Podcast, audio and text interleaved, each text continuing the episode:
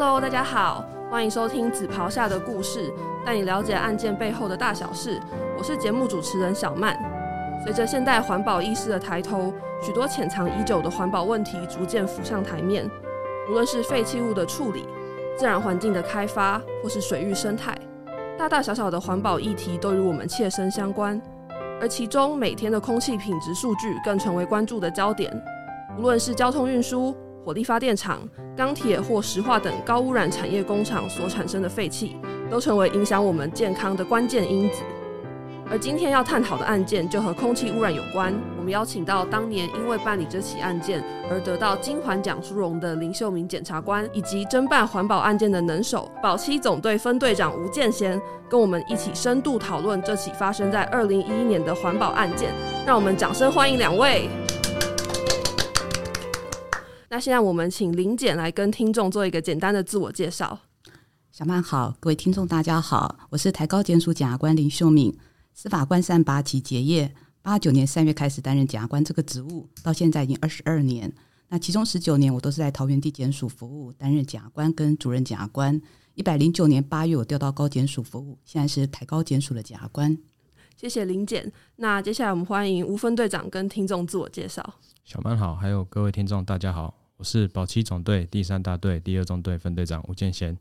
我是中央警官大学八十二期毕业，一百零六年从学校毕业之后就分发到这个单位来服务，我们主要从事的工作是查气环保、食品及药物的案件。那第一个想要请教两位的问题是：你们参与环保犯罪的侦办有多久了呢？那这一题我先请林检来跟我们分享。是我待是从九十八年九月一直到一百零一年八月，是在桃园地检署国土保育专组。那这个组主要负责就是环保案件。那在一百零二年九月呢，我又调回桃园地检署担任主任检察官，刚好也是负责带国土专组来负责这个环保案件。嗯，一直到一百零九年八月，我到高检署服务之后，才没有在第一线办环保案件。但我还是继续在环保署查缉环保犯罪的案件担任咨询委员，那也协助检警调来办理这个环保案件，并提供一些环保执法的政策或者是环保法规修法方面的一些意见。所以我一直还是有在关注环保犯罪这一块领域。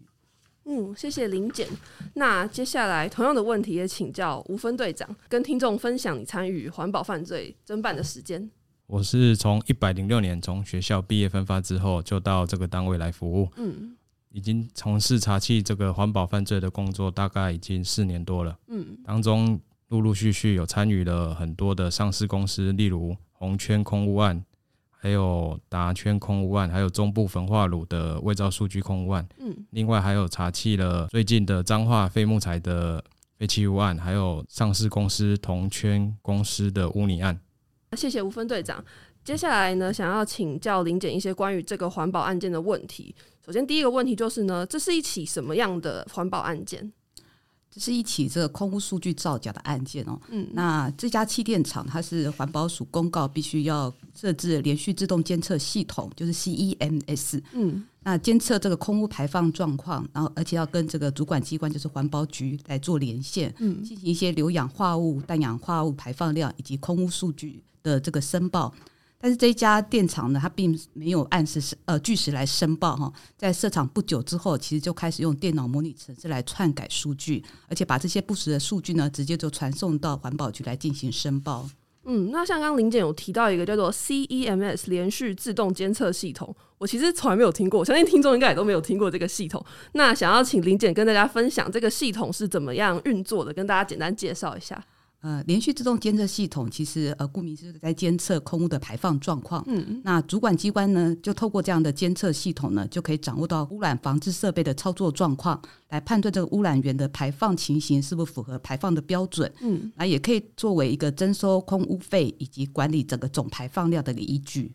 刚林姐提到说，这个 CEMS 连续自动监测系统呢，它可以作为一个征收空物费的一个依据。那我很好奇，说这间气电厂它伪造的这个数据的动机，就是为了要规避这个空污费吗？还是它其实还有其他的原因？呃，我们在调查的时候发现，哈，它主要还是为了让空污监测数据能够符合当时环境影响评估承诺的一个空污总量一个数值。嗯，那当然，同时也会节省了这些防治费用成本的支出，例如这些药剂的使用量就会因此而减少。嗯，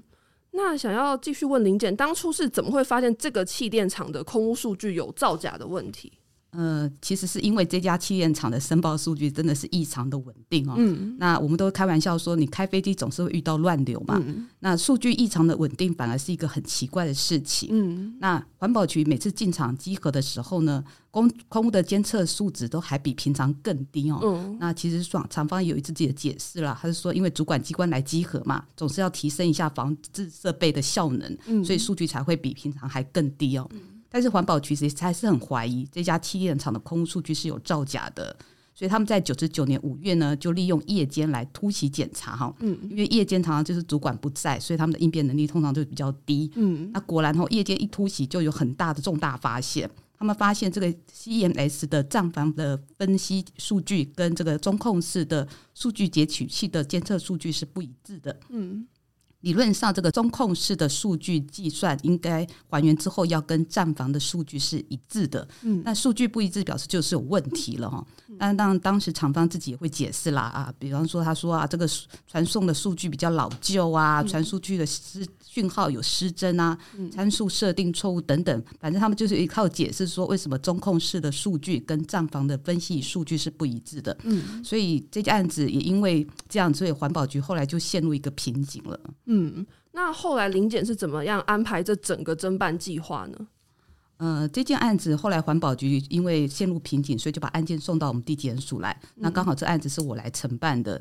那在跟环保局了解一下他们的案情跟他们遭遇的瓶颈之后呢，我们决定哈，除了整合呃检警环之外，我们这案子还邀请了专家学者来共同参与。嗯，那首先我们就先引进专家证鉴定哈。当时我们请了成功大学教授帮我们来分析一下这个气电厂之前所申报数据的不合理性，嗯，那也很成功的说服了法官能够核发搜索票。但事实上，我们在执行搜索之前，也多次跟这个呃环保局还有相关人员来讨论我们稽查的方式，还有要扣的证物，包括人力跟器材的配置，以及整个搜索的流程的规划，嗯。那在执行当天呢，我们除了呃我们本署的检察官还有检视官多名出动之外，那环保局、桃园县警局也都有参与。另外，我们还请了环保局委外的工程顾问公司来协助。嗯，那目的就是希望能够从中控室来找出这个厂商造假的方式。嗯，那再来想问林检的是，执行当天你有什么想法吗？因为我这样听下来，我觉得压力超级大，就是你事前做了很多很多的安排。那在执行当天，你有什么想法吗？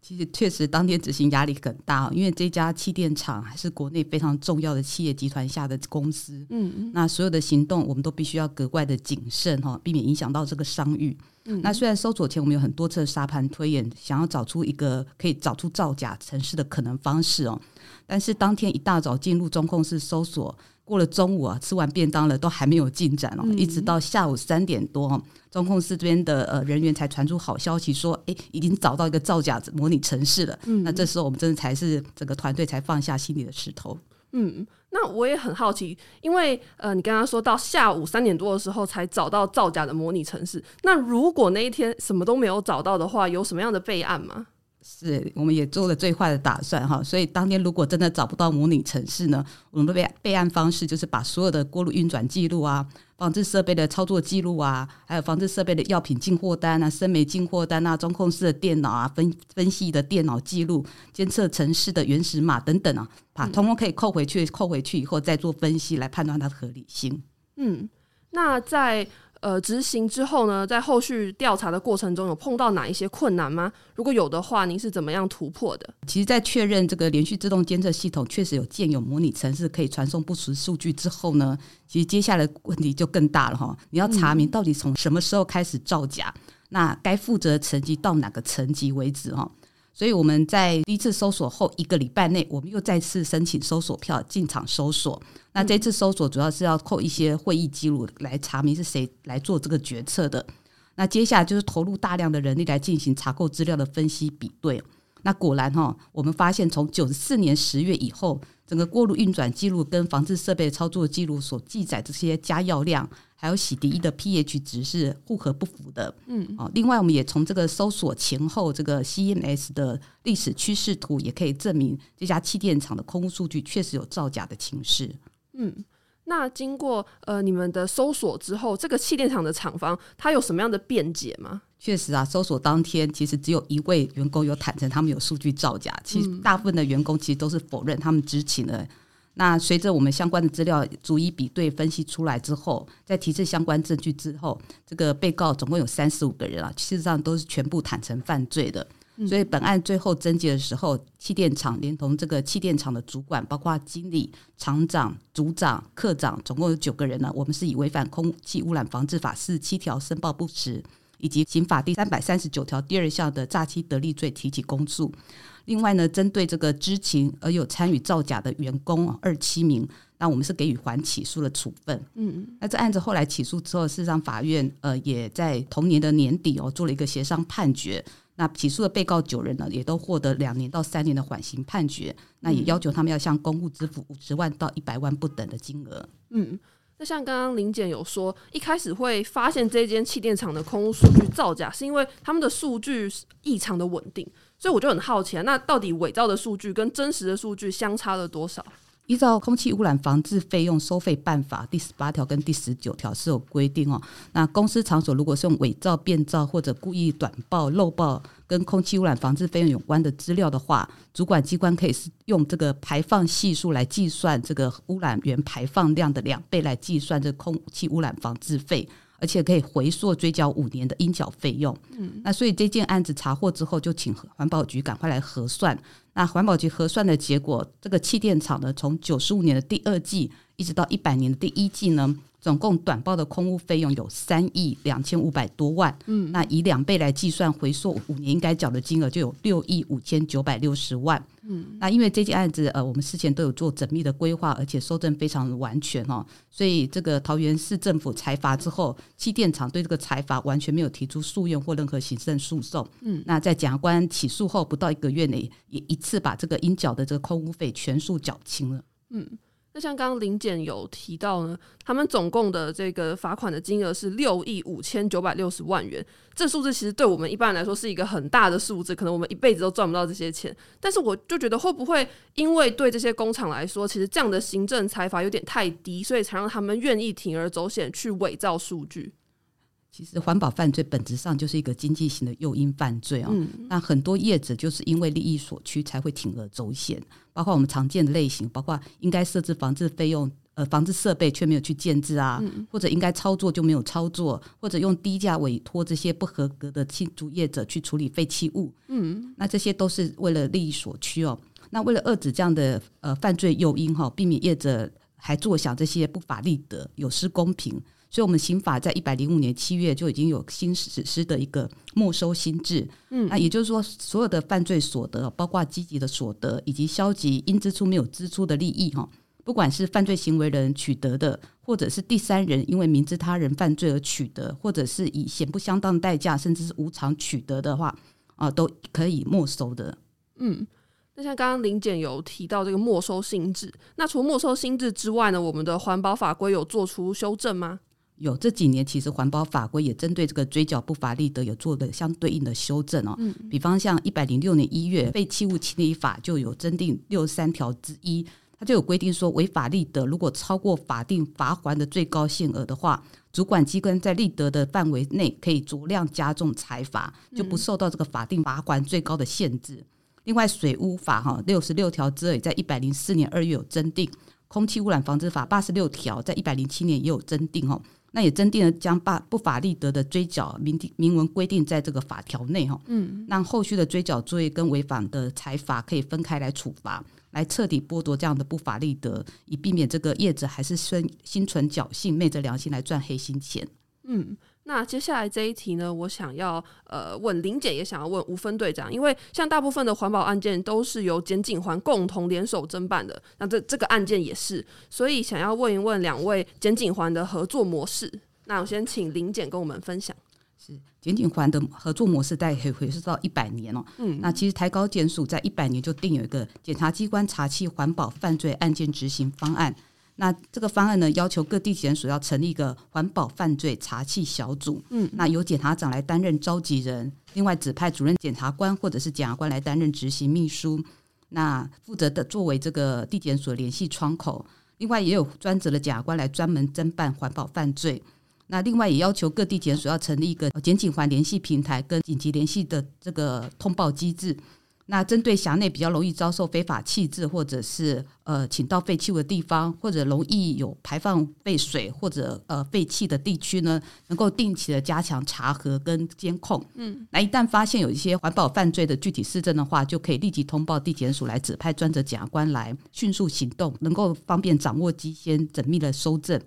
另外，各机关如果遇有这个法律适用上的疑义或者修正困难的情况，也可以联系这个地检署的检察官，跟检察官来讨论，立即解决法制面跟执行面的问题，来发挥提前侦查的效果。嗯，那再来邀请吴分队长跟我们分享这个检警环的合作模式，或是你曾经合作过的一些新的想法。嗯，我认为那个检警环平台，它这是一个铁三角。嗯，譬如之前跟打篮球一样，那个公牛王朝一个铁三角，嗯，才能建立那个它的公牛王朝。我用人体来形容的话，那个检方的话就代表等于像一个人体的大脑，它是总运输，你所有的输出跟输入都要经过大脑。然后环保机关呢，就等于是双手，它会提供在查缉环保犯罪的专业知识。嗯，如果以临检的案件来讲的话，就是 SIMS 是系统的如何运作。还有空气污染防治费的计算的部分，嗯，然后如果警方呢，就是大概等于人的双脚，嗯，它可以就是执行跟监、收证，还有搜索票的申请及拘提跟逮捕的那个相关作为。总的来说，那个检警环平台就是结合了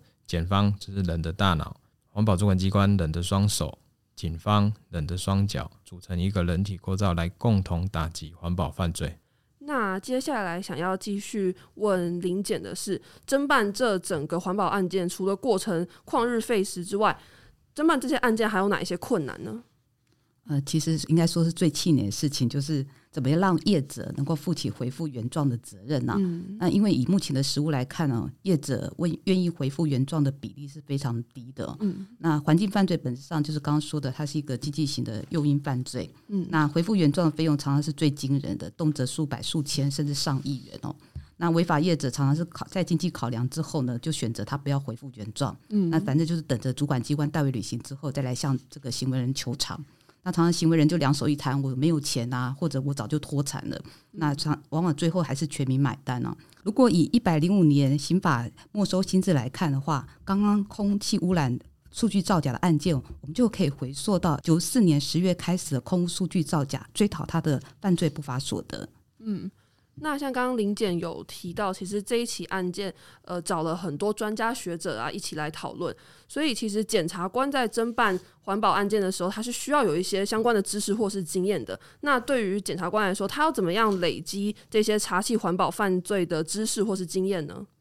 呃，事实上，我们从一百零八年开始后，司法官学院跟环保署就有一起一起规划司法官人员这个。环保案件专业课程的认证班啊，简称环保认证班啊。那这种认证班呢，就是专门规划环保法规、查缉实务跟实地参访的课程，来充实检察官跟检视官的这部分的职能。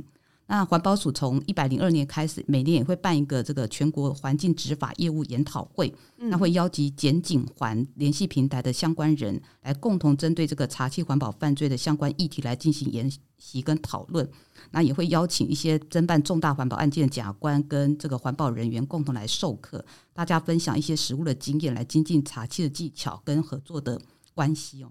那其实，在个案侦办上面，呃，地检署向来都采取团队合作的方式，那由资深具有这个侦办环保犯罪的检察官带着之前的检察官一起来侦办，嗯，那透过个案侦办来累积经验。那地检署内部至上也会定期或不定期的办教育训练或专题报告，让检察官来分享自己的办案经验。嗯，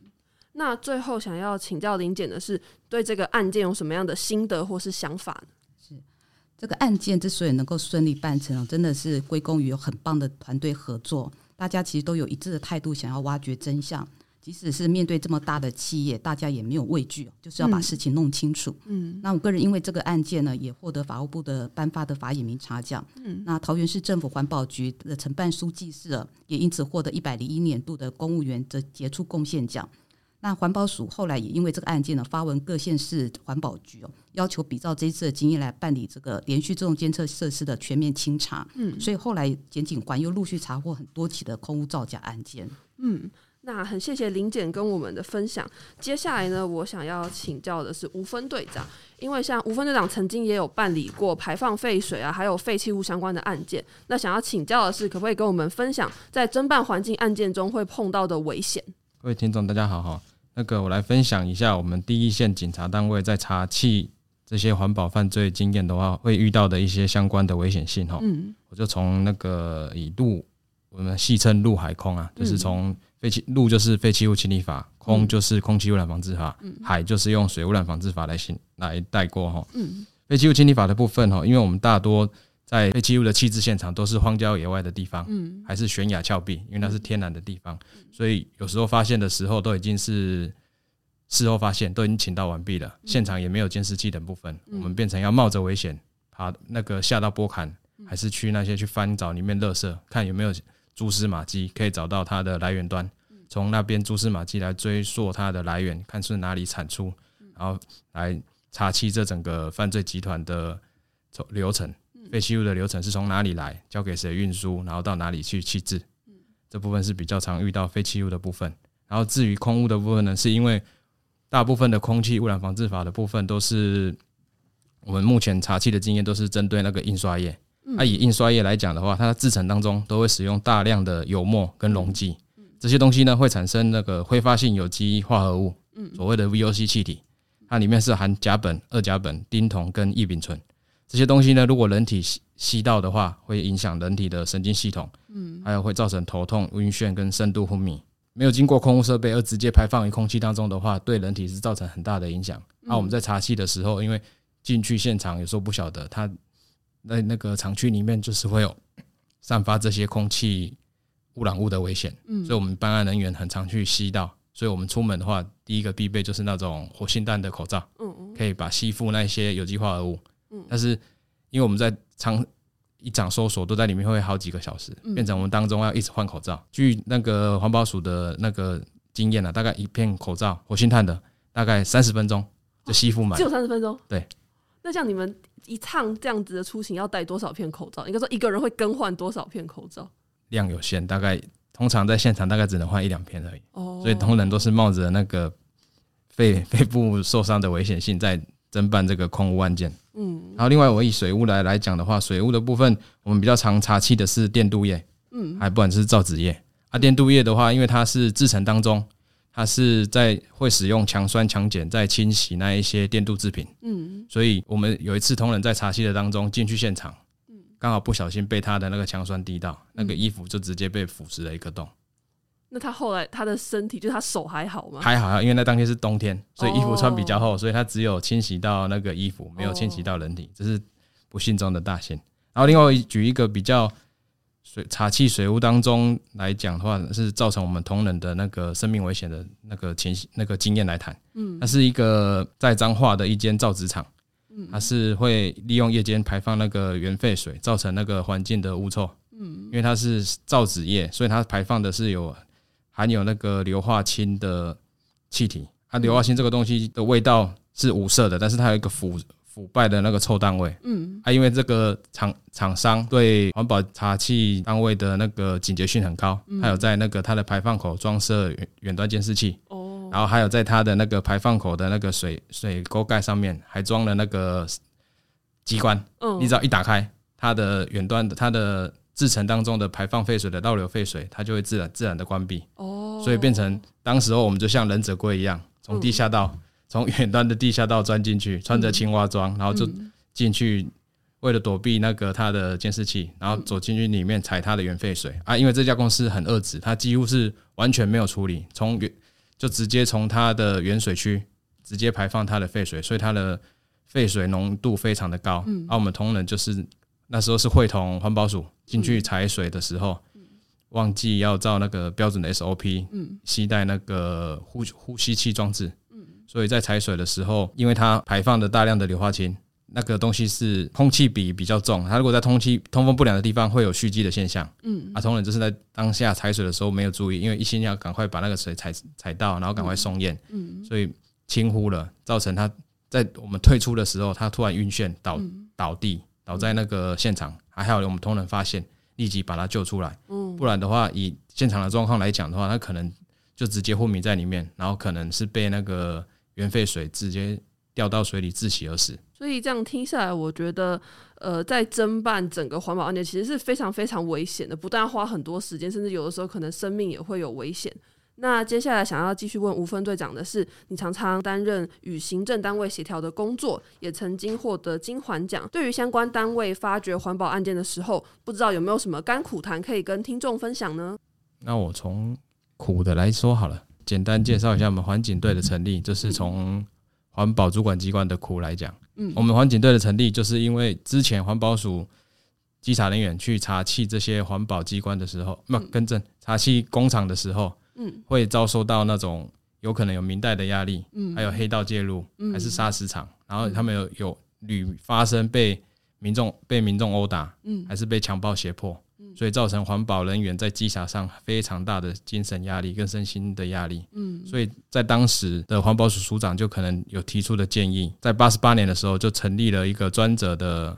查缉单位叫做环保警察队，就是我们现在保七总队第三大队的前身。嗯，他们就是专整的警力来负责与环保署合作查缉环保犯罪，嗯变成他们的强力的后盾。他们出去稽查的时候，就跟警方一起配同。嗯，我们会配合当他们的后盾，去到现场保护他们，比较免于受到那些民众还有那些黑道势力的威胁。嗯。那刚刚吴分队长分享的是比较苦的，不知道有没有什么干的部分可以跟大家分享？比如说，可能侦办案件的成就感啊，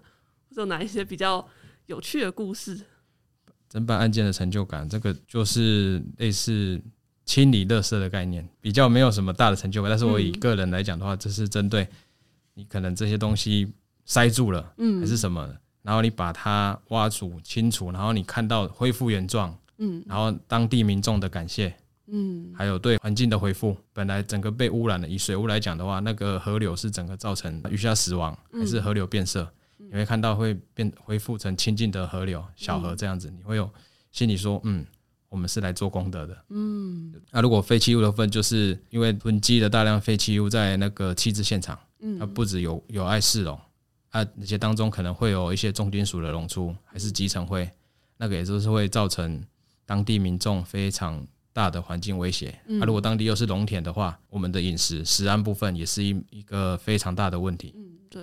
如果吃下那个什么镉米还是重金属的米，这个时有所闻，很多都是因为废弃物的部分去造成的。嗯，啊，水污的部分也是会造成类似的情形。台湾有很多地方就是因为受到这些水污跟废弃物的影响，很多农田、良田，它本来都是良田。嗯，因为受到这些污染的影响，变成环保署规划为那个污染整治地，嗯，让这些田就只能荒废在那里，嗯，造成人民的损失，也是政府的一个损失，变成这一块地完全不能开发，也不能做任何施为。它一般土地要恢复的话，要花十几二十年的工作，耗费的社会成本跟人力资源是非常庞大的。那我觉得，其实这样听下来，啊无论是在行政稽查人员啊，或是像警力，甚至是检察官这些人力呢，在侦办这样的环保案件，都要付出很大的心力。所以接下来想要请吴分队长分享的是，在实务经验上，对于这些人力有没有提供更多的资源？那个犯罪者都会与时俱进啊，犯罪集团之间也会那个做情报联系，嗯，还是相关的查缉单位的一些。现行的实物查缉经验，本来应该是官兵追强盗，是我们追着他跑，现在变成是我们被追着他跑。嗯啊，所以这部分呢，我们以警方来讲，因为我是警察的话，对警察方面比较了解。嗯，为了应应这种情形的话，我们会从教育训练的部分哦，我们会利用每个月的那个警察的常年教育训练。嗯，我们邀请讲师，譬如地检署还是环保署，来对我们的同查气的警察同仁来上课。嗯，像我们比有做的是像最近的手机监视，有邀请刑事局的专门人员来教我们手机监视的部分。嗯，然后另外还有邀请台中地检的检察检察官来跟我们讨论一下那个线性的环保犯罪，我们遇到的一些相关的查气的司法问题。嗯，然后还有一些司法性，然后由那个检察官来帮我们上课，提升我们同仁的相关的法法规知识。然后也会邀请环保署的相关的科室主管。嗯，来对我们同仁上课，对现行的环保犯罪还是环保法规有什么精进的部分，有什么改变的地方？嗯，然后让同充实同仁的茶器教育的训练。嗯，因为法规一直在与时俱进，然后连环境也是一直在干更变，废弃物的部分呢，也是会随着时代在改变，而会有不一样的那个犯罪形态。嗯，所以我们就是用教育训练的方式来提升同仁。装备的部分，目前陆陆续续都有添购那个空拍机，嗯，还有具有那个夜视效果的摄影机，因为。以前查缉犯罪都是在白天，但是犯罪其实不分白天跟黑夜的。对，像刚林姐有提到，晚上是比较好去搜查的一个时间。因为拜科技的那个进步所示，现在有那种夜视功能的摄影机。嗯，在夜间你开灯的话，会被那个犯罪者发现。嗯，所以具有夜视功能的摄影机对我们来说是蛮有帮助的。嗯，然后因为现在也是因为科技的部分，我们不可能二十四小时都派人去定点、去蹲点去看。那个犯罪者没有在排放还是出车，所以现在我们都架设远端监视器，嗯，就是从远端可以观察这个犯罪场址所发生的状况，嗯，然后我们又有设定，只要有车子出入还是什么，它会发报，嗯，然后也是减轻同仁的负担，啊，这部分到时候所录影所下来录下的影像，也可以当当做以后的呈堂证物，嗯，证据来使用，来记录，让犯罪者不至于狡辩说他当下到底是干嘛，等于有图有真相。那像刚刚林检或是吴分队长有提到，其实侦办这一类型的案件是需要花很多的时间跟精力，那同仁可能也会冒着生命危险去侦办这些案子。可是，相较于这些毒气跟废水造成的危害，跟他们所需要支付的这一些罚金，其实他们所要支付的这个钱是相对比较小的制裁的，因为他们排放的这些毒气啊，或是废水，很多时候你排放出去，你是没有办法再复原这个环境的。那所以接下来针对这件事情呢，想要请问吴分队长的就是，你觉得像这样子的环境案件的罚款过低呀，或是好像受到的制裁其实并没有办法弥补整个环境生态，你对于这样子的事件有什么想法，或是觉得有什么想要改善的空间？从预防阶段来看的话，哈，可以从那个连带那个废弃物产源的那个管理责任。从源头来下手来做管理。嗯，我举国内一家很有名的厂商叫做台积电。嗯，以台积电来说，它的废弃物的去处哈，交给处那个废弃物处理厂的部分，它就是不不是以价低者为首选。嗯，他会请他的采购人员还是废弃物人员去找合法而且信誉良好的厂商。嗯，他会请这些人员去探听这一家公司的风评，还有调他的违规记录，然后他们就是一定要这一家。公司调查之后没有什么违规记录之后，他才跟他进行签约的动作。嗯啊，然后他提供的处理费也会不会说低于市价？为了他公司的商誉，还有他的名声，他就会做出这些相关的防治作为。嗯，然后一发现这家厂商有问题，他们马上就会终止合约。嗯，终止合约就算了，他还会对这一家处理厂提出求偿的动作。嗯，因为他们当初签约的时候，他就已经。载明了，我提供比你高于市场的处理价，那你就是要好好的去处理这些废弃物。如果有问题的话，你除了要负担刑事责任，那你对我公司造成的损失，他也会提出求偿。所以变成台积电的这一块部分哈，是我看可以可以提供给其他家的那些厂商来作为他的一个例子，就是如果每一家厂商都这么做的话，你好好管理你的废弃物的流程的话。那这些东西就不会交给不法的厂商，因为一般都是以价低者得标，啊，很多人都会用借牌还是什么的方式，就没有去过滤厂商。反正东西只要出了他的大门之后，就不关他的事。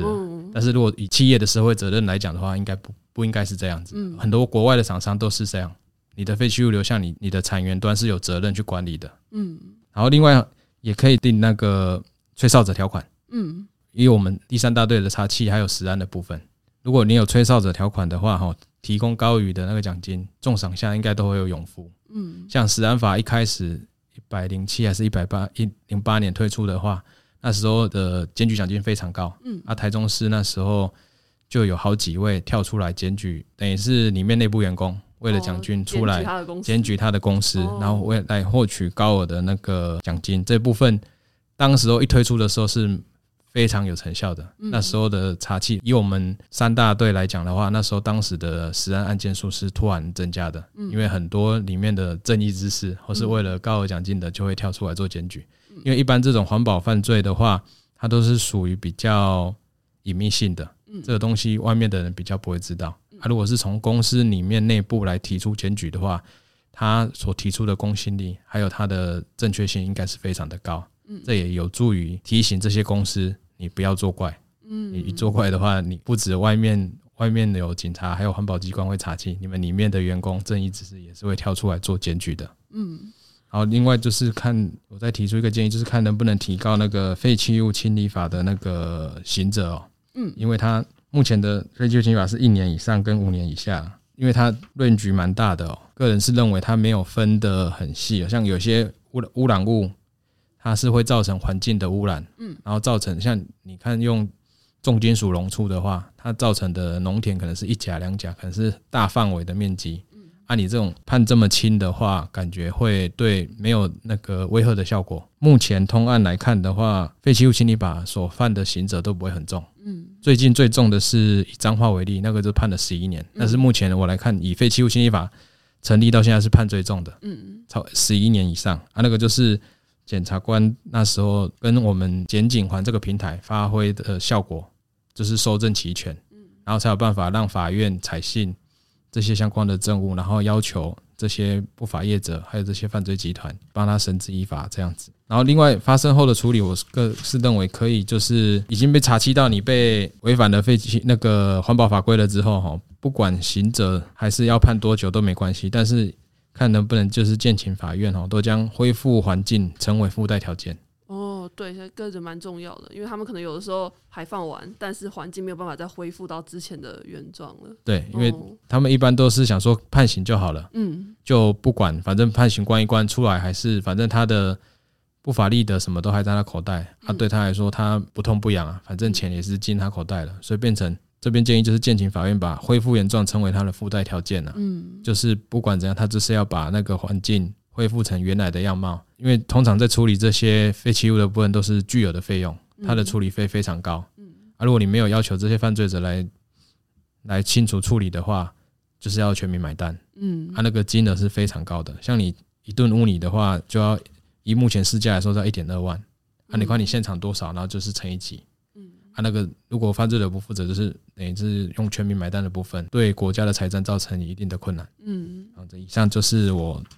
的分享，嗯，那最后想要请问吴分队长的是，像我们身为一般民众，可能有的时候会闻到附近有一些奇怪的味道，那我们就会想说，想要去检举这些公害污染，可是不知道有哪一些管道可以去做到这件事情，所以想请问吴分队长的是，我们有哪一些方式去检举，或是你们那边可以提供民众哪一些协助？环保犯罪哈，它具有高度的专业性哈，所以你直接打来我们警察单位的话，我们也一般都还会。要配合那个当地的主管机关去做查缉的动作，这样还要层层转来转去，会耽误到时效的问题。所以这边都是提供有用电话或 A P P 跟网络的方式哦，就直接跟当地的那个环保局还是环保署联络哈。电话的部分有零八零零零六六六六六，这次电话你用打的话，它直接会转到你发话地的环保局。嗯，你在桃园打就是转桃园的环保局，你在台中打，它就等转给台中的环保局。嗯。然后另外还有一个公害报报的 A P P，它在那个商店里面就有了，你只要搜寻公害报报，它就会出现了。那里面也是等于一个报案的动作，嗯，它也会自动帮你转给相关的主管机关。然后网络的话，就是有行政院环境保护署的公害污染陈情受理系统，还有各县市环保局的网站，里面也都有相关的那个受理报案的程序。然后这边可以再提出哈。那个检举环境污染哦，它是各县市环保局哦都有定有检举奖金的，嗯，所以如果有检举的人要提出的话，记得询问一下环保局它的奖金制度哦，这也算是检举之外，还有可以当一点小礼物，对之类的。嗯，那最后呢，想要请问两位的是，有没有什么话想要对正在收听节目的听众说呢？那我们先请林简跟我们分享。我想很多人都看过齐柏林拍摄的《看见台湾》。在美丽壮阔的山河下，人们自私的滥垦、滥建、偷排废水、滥倒废弃物，透过空拍机也一览无遗，也触目惊心。台湾只有一个，是我们唯一可以安身立命的地方。为了自己跟下一代，我们更应该守护这块土地，而不是一时贪一时的利益哦，去破坏这一块土地哦。那检察官更是有守护这个国土的使命感哈，所以未来我们还是会持续的跟检警环更加紧密的合作，来严惩不罚，那跟民众共同来守护这一块土地。那再来想要请问的是，吴分队长有没有什么心得或想法，想要跟正在收听节目的听众说？我这边做一个宣导好了，嗯，因为以我们那个目前实物的查气经验来讲，哈，在目前的查气环保犯罪的犯的法规里面，哈，那个违反废弃物清理法的部分占了所有环环保法规的大概是八成，嗯，所以它是比例是蛮重的。啊，最近我们发现有这种假承租跟真庆制的环保犯罪形态猖獗，嗯，他们这些犯罪集团哦，会由人头出面来承租厂房跟土地，嗯，称有合法的用途，但是非法的滥道跟弃置，嗯，啊，当厂房跟土地弃置满了之后，承租人就是会人烟蒸发了，造成后续的追查困难。啊这些承租人名下都没有任何的财产，啊，仅有负债而已。然后这边就是提醒地主哦，在承租的时候要审慎过滤的承租人。嗯，出租厂房和土地后，也要定期的去去巡视，看他有没有在你的厂房还是土地上做不属跟当初讲好不一样的的事。蛮多都会从事开挖回填，还是直接厂房堆置废那个废塑胶，还是废木材这些东西。直接找承租人的话，要后续处理，他根本就没办法处理。嗯，厂房跟土地都是房东的。嗯，啊，依你的角度来讲，你一定是想想要把它清除掉，但是后续要清理这些东西，它的费用是非常高的。嗯，所以这部分就是提醒那些地主跟厂房出租人在出租去之后，还要定期的去巡视。啊，一发现有异常的话，就马上跟主管机关那个通报，看来查处这样。嗯。那最后我想要做一个结尾，我觉得其实环境污染就像是隐形杀手，虽然我们可能看不到空气污染，可是长期下来，其实它是会严重影响我们的健康，也会影响我们的生活品质。那从刚刚的分享，我们也知道办理环境案件呢是需要投入非常大量的时间跟精力。面对这些包山包海的案件呢，非常感谢幕后为我们把关的英雄。那今天也很感谢林秀明检察官跟吴建贤分队长的分享。希望透过今天的内容，大家可以对环保案件有更多的认识跟了解，也可以更关心我们生活的这片土地。那今天节目里面提到的所有的检举方式啊，或是一些相关的延伸阅读，都会在这一集的资讯栏，大家可以点开去查看。好，那以上就是今天的内容，希望大家会喜欢。下一集见哦，拜拜。